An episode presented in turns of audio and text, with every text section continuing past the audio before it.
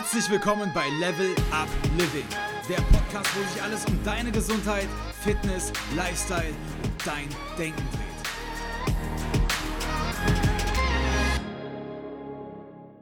Herzlich willkommen zu der Folge, die pünktlich mit dem Lockdown erscheint und auch thematisch sehr gut zu diesem Thema passt.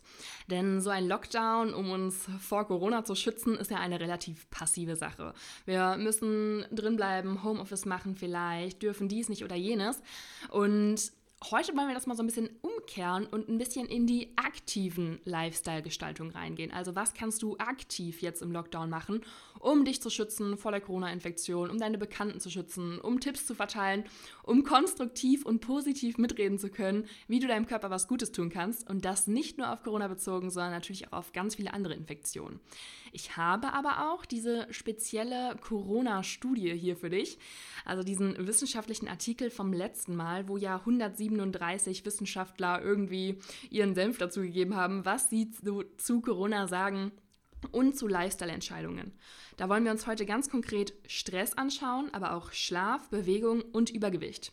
Denn das ist ja kein Geheimnis, dass Übergewicht vor allem die Mortalität von Corona-Infektionen erhöht und auch vielleicht die Menschen, die übergewichtig sind, schneller krank werden.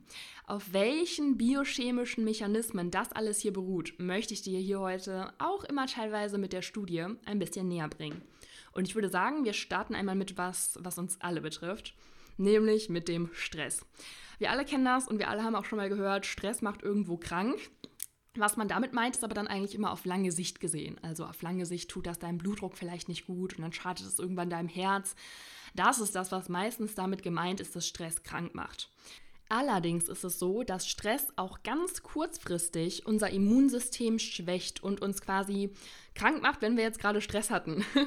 es ist sogar bewiesen, dass wenn wir uns sehr schlechte Gedanken machen, also wir so ein bisschen im Depri-Modus sind, dass wir dann die nächsten fünf bis acht Stunden anfälliger sind für Infektionskrankheiten, weil uns quasi dieser psychische Stress aufs Immunsystem schlägt. Wie das funktioniert, ist eigentlich ganz einfach und das kannst du auch in jedem Biochemiebuch der Welt nachlesen. Das hat gar nichts mit Corona zu tun.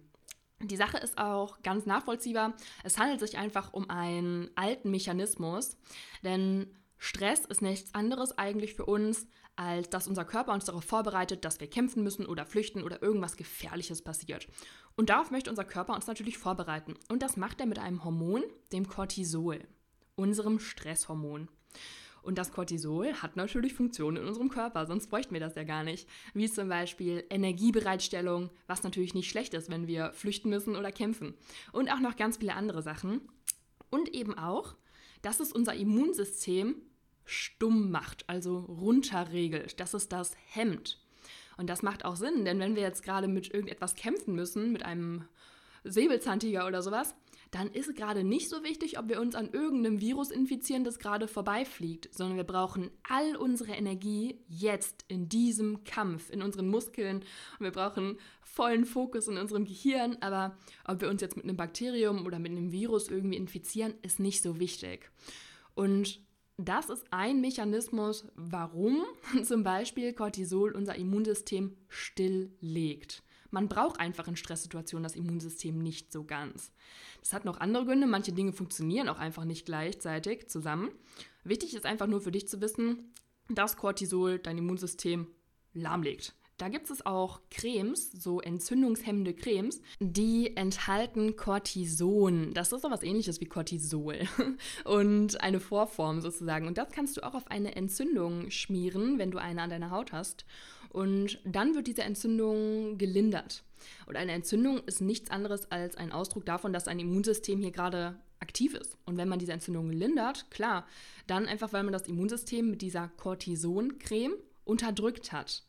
Und genau das machst du quasi die ganze Zeit, wenn du Stress hast. Du erlaubst deinem Immunsystem nicht zu arbeiten. Du drückst das die ganze Zeit wieder weg, du mutest das die ganze Zeit und legst das lahm. Und genau diesen Effekt kann man eigentlich bei jeder Infektionskrankheit betrachten, dass eben Cortisol, also das Stresshormon, uns anfälliger für diese Krankheiten macht. Vor allem, wenn es dauerhaft erhöht ist. Mal Stress und danach wieder Entspannung, das ist nicht das Problem. Aber so ein dauerhaft erhöhter Cortisolspiegel, weil du dauerhaft unter Stress stehst, der hemmt dein Immunsystem eben enorm. Und dann haben Viren und Bakterien leichtes Spiel. Dieser wissenschaftliche Artikel aus der PubMed Studienbank, den ich hier nochmal für dich habe, der zitierte auch Alterations in Stress Hormones Production, also wenn sich deine Stresshormonproduktion irgendwie unphysiologisch verändert, such as Cortisol, also Cortisol, unser Stresshormon, limit the ability of immune cells of proper pro-inflammatory responses. Also das hemmt dann deine Fähigkeit des Immunsystems, angemessen, also proper, auf proinflammatorische Reize zu reagieren. Also quasi ein Virus, das in dich eindringt, eindringt, proinflammatorisch, also wirklich mit der vollen Kraft jetzt zu bekämpfen und nicht einfach zu sagen, oh, Immunsystem ist runtergefahren, ich mache damit gar nichts und der Virus kann sich fröhlich in mir vermehren. Ganz konkret für dein Homeoffice oder für die Zukunft bedeutet das natürlich, dass du nach stressigen Episoden auch immer Entspannung einbaust. Ich weiß, das ist so ein abgekautes Ding, aber machst du das auch wirklich? Hinterfrag da nochmal, baust du wirklich immer mal Pausen ein und strukturierst du deinen Tag zum Beispiel im Homeoffice so, dass du möglichst wenig Stress hast oder schiebst du vielleicht die Sachen bis 17 Uhr auf und dann fängst du an zu arbeiten bis spät in die Nacht unter Zeitdruck? Sei hier wirklich mal ehrlich zu dir und überlege, ob du jetzt, wo du weißt, warum Stress dich so empfänglich für Viren macht, auch wirklich danach handelst. Was ich hier noch hinzufügen möchte, ist, dass die soziale Isolation, also das Alleinsein, für den Menschen auch nichts anderes bedeutet als Stress auf körperlicher Ebene. Also wenn wir allein sind, dann steigen besonders bei Männern die Stresshormonlevel enorm an. Und das macht uns dann eben wieder empfänglicher für Krankheiten. Warum das gerade bei Männern so ein Problem ist, darüber mutmaßt die Forschung. Ein Ansatz ist, dass Frauen eben in ihren sozialen Kontakten dann doch noch ein bisschen emsiger sind und mehr telefonieren und sich vielleicht doch mehr mit Frauen treffen und da einfach ein bisschen besser eingebettet sind und den Kontakt irgendwie anderermaßen halten. Inwiefern das stimmt, ist wie gesagt umstritten, aber nicht nur ihr Jungs, sondern bitte alle, versucht eure Kontakte am Leben zu halten, vor allem die zu älteren Menschen. Denn letztendlich schießen wir uns dann sonst mit zu starker sozialer Isolation ein Eigentor, weil wir die Immunsysteme der Menschen sehr stark schwächen und wir dann noch anfälliger für das Coronavirus sind. So, damit aber auch zum Thema Übergewicht. Das war ein sehr großes Thema in diesem wissenschaftlichen Artikel und wirklich sehr viele Forscher von diesen 137 Stück und all diesen Ergebnissen haben sich darauf bezogen. Und die Frage ist natürlich tatsächlich, warum sind denn Übergewichtige so anfällig für schwere Corona-Verläufe? Und das konnte ganz eindrücklich und auch ohne Zweifel in dieser Studie gezeigt werden. Und zwar berufen sich die Forscher darauf, dass Übergewicht im Körper Low-Grade Inflammations, chronische Entzündungen fördert. Dass also übergewichtige Menschen immer ein bisschen Entzündung im Körper haben, also chronisch immer irgendwo ihr Immunsystem brauchen, weil zum Beispiel eine chronische Entzündung an der Innenwand der Gefäße abläuft oder vielleicht auch ganz woanders. Das ist bekannt und ist eben, was Corona angeht, nicht zu unterschätzen. Denn wenn wir unser Immunsystem, also sozusagen unsere Polizisten, unsere Abwehrkräfte irgendwo immer brauchen, dann sind natürlich nicht so viele zur Stelle, wenn ein Coronavirus jetzt irgendwo eindringt. Dann haben wir einfach nicht so viele Streifenpolizisten über, weil die ja schon irgendwo an einer anderen Stelle sind.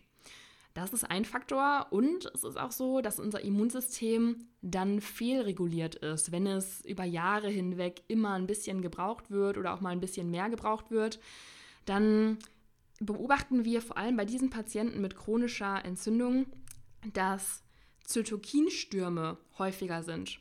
Also eine exzesshafte Ausschüttung von Zytokinen, von Entzündungsmediatoren, die dann dazu führt, dass das Immunsystem total überreagiert und das kann dann letztendlich tödlich enden.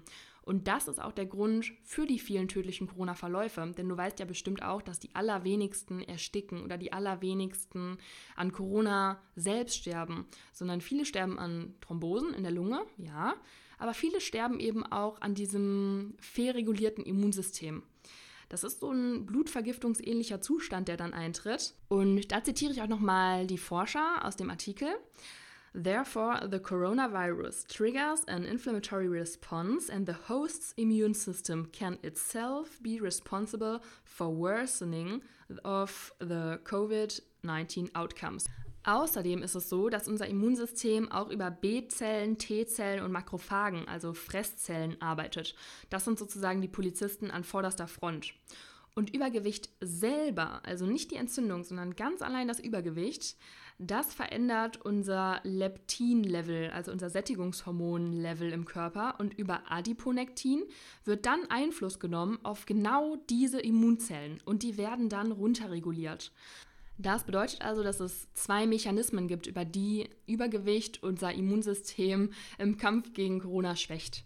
Nämlich einmal über die chronische Entzündung, die unser Immunsystem fehlreguliert und es schwächt. Und noch einmal direkt, indem es über Adiponektin unsere Immunzellen selber schwächt und unsere Immunantwort senkt. Konkret für dich heißt das, dass wenn du übergewichtig bist, du dir jetzt darüber bewusst bist, warum das dein Risiko für schwere Corona-Verläufe vielleicht erhöht und was du dagegen unternehmen kannst oder solltest. Und eine Sache ist natürlich an der Stelle, dass du den Übergewicht langsam los wirst, das ist das eine, aber eben auch, dass du besonders jetzt dann darauf achtest, viele antiinflammatorische Lebensmittel zu dir zu nehmen. Also Lebensmittel, die reich an Antioxidantien sind, Gemüse, Obst, Frisches und auch Ballaststoffe und hör dir auch gerne die vorherige Folge nochmal an, denn die geht da ja wirklich sehr detailliert darauf ein. Vor allem solltest du aber proinflammatorische Nahrungsmittel wie zum Beispiel Zucker weglassen. Die Forscher sagen hier, The most studied food over their pro-inflammatory characteristics have been refined sugars, hydrogenated fats, poorly digested allergenic proteins, processed and ultra processed foods, which can be rich in chemical additives and pesticides. These foods were often present in Western diets, which have been characterized as pro inflammatory and closely related to the functioning of the immune system. So, und wenn du proinflammatorische Lebensmittel meidest und antiinflammatorische in deinen Speiseplan schon mal einbeziehst und vielleicht sogar noch am Übergewicht arbeitest, dann kommen wir hiermit zum nächsten Punkt, nämlich der Bewegung. Bewegung und das Infektionsrisiko, das ist wirklich eine Folge für sich. Aber es kann ganz generell schon mal gesagt werden, dass diese 137 Fachquellen sich einig waren, solange es noch keine Impfung gibt, ist Sport und Bewegung an der frischen Luft die Impfung überhaupt gegen das Coronavirus.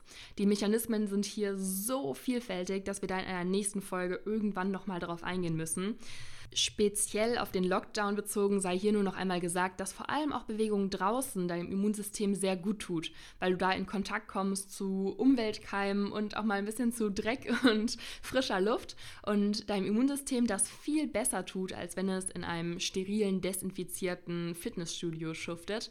Also da darfst du ruhig mal die Laufschuhe schnüren oder draußen walken gehen oder an einer Parkbank im Dreck Liegestütze machen, so wie du das möchtest.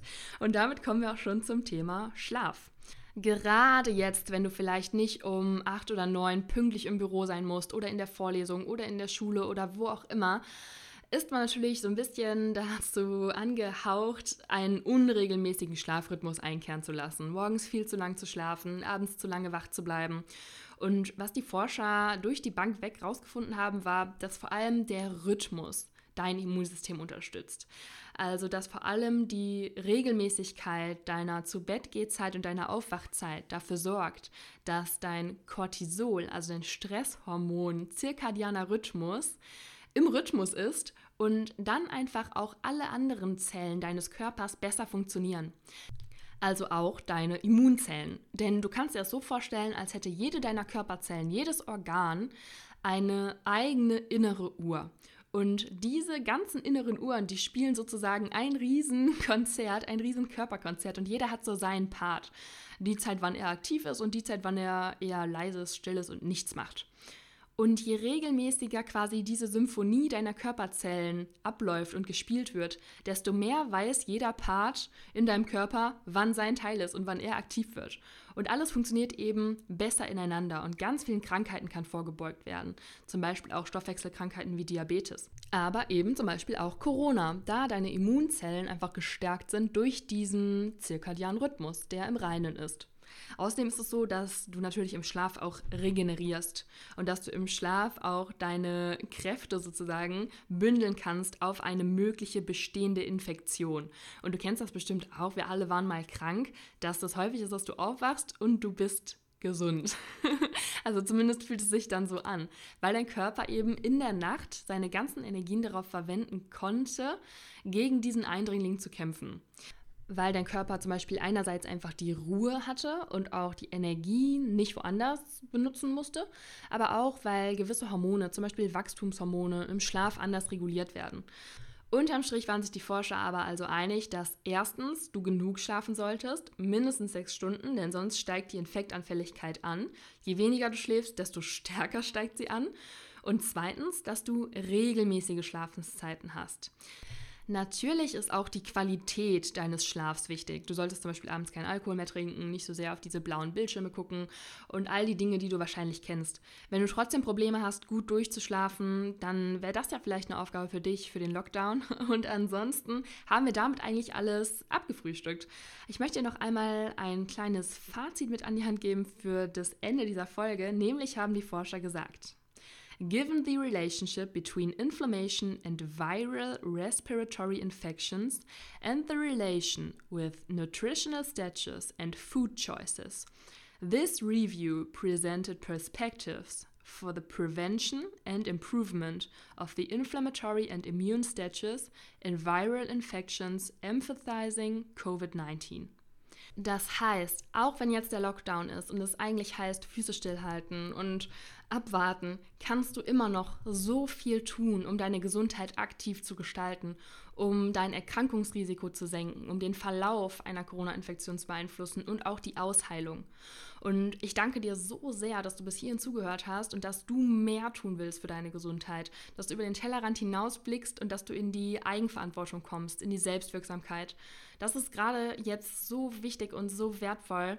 Und wir brauchen genauso Menschen wie dich. Und ich freue mich so sehr, dass du bis hierhin zugehört hast. Das Wertvollste, was du deshalb für mich und dein Umfeld tun könntest, wäre, wenn du zum Impulssetzer der aktiven Gesundheitsgestaltung in deinem Umfeld wirst. Also wenn du Menschen davon erzählst, was möglich ist, dass sie nicht ausgeliefert sind und vielleicht auch hier eine Bewertung hinterlässt. Denn das hilft anderen Menschen, diesen Podcast, dieses Wissen hier leichter zu finden. Und ich freue mich darüber auch sehr. Außerdem kannst du diese Folge natürlich auch weiterleiten an Menschen in deinem Umfeld, von denen du denkst, die könnten vielleicht von diesem Wissen profitieren. Ansonsten bleib gesund und vielen Dank und bis dahin, bis bald.